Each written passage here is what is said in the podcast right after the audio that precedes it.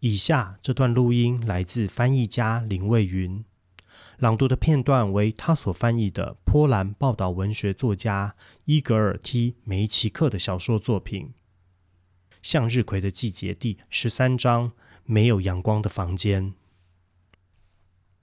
晚上九点，在运输街二十号，人们很早上床睡觉，因为夜晚一个比一个沉重。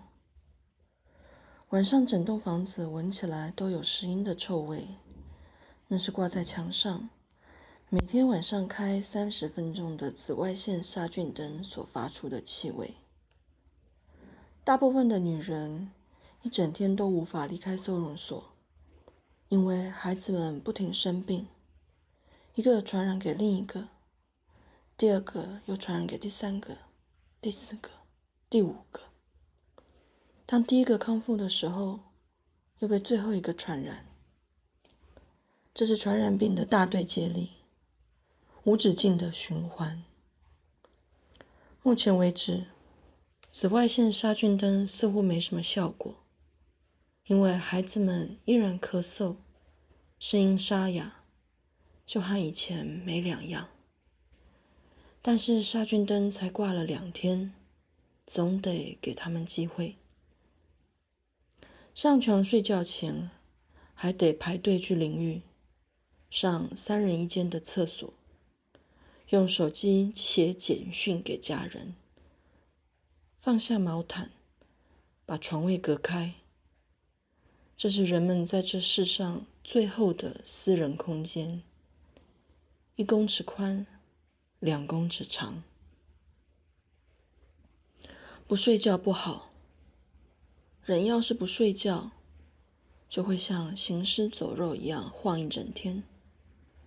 但是睡觉也不好，因为会做噩梦，好像会梦到家乡，但家乡却不是做梦的人想要看到的样子。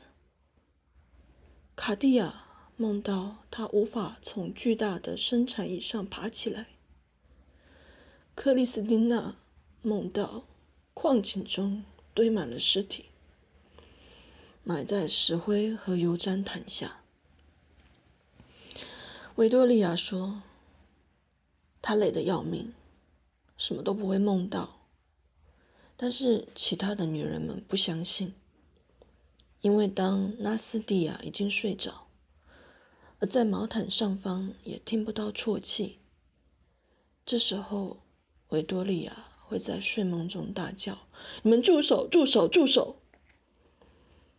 隔壁床铺的女人会把他叫醒，这样他就不会在梦中受苦，也不会把其他的孩子吵醒。毕竟明天还得起床，必须起床，即使已经没有可以去的地方。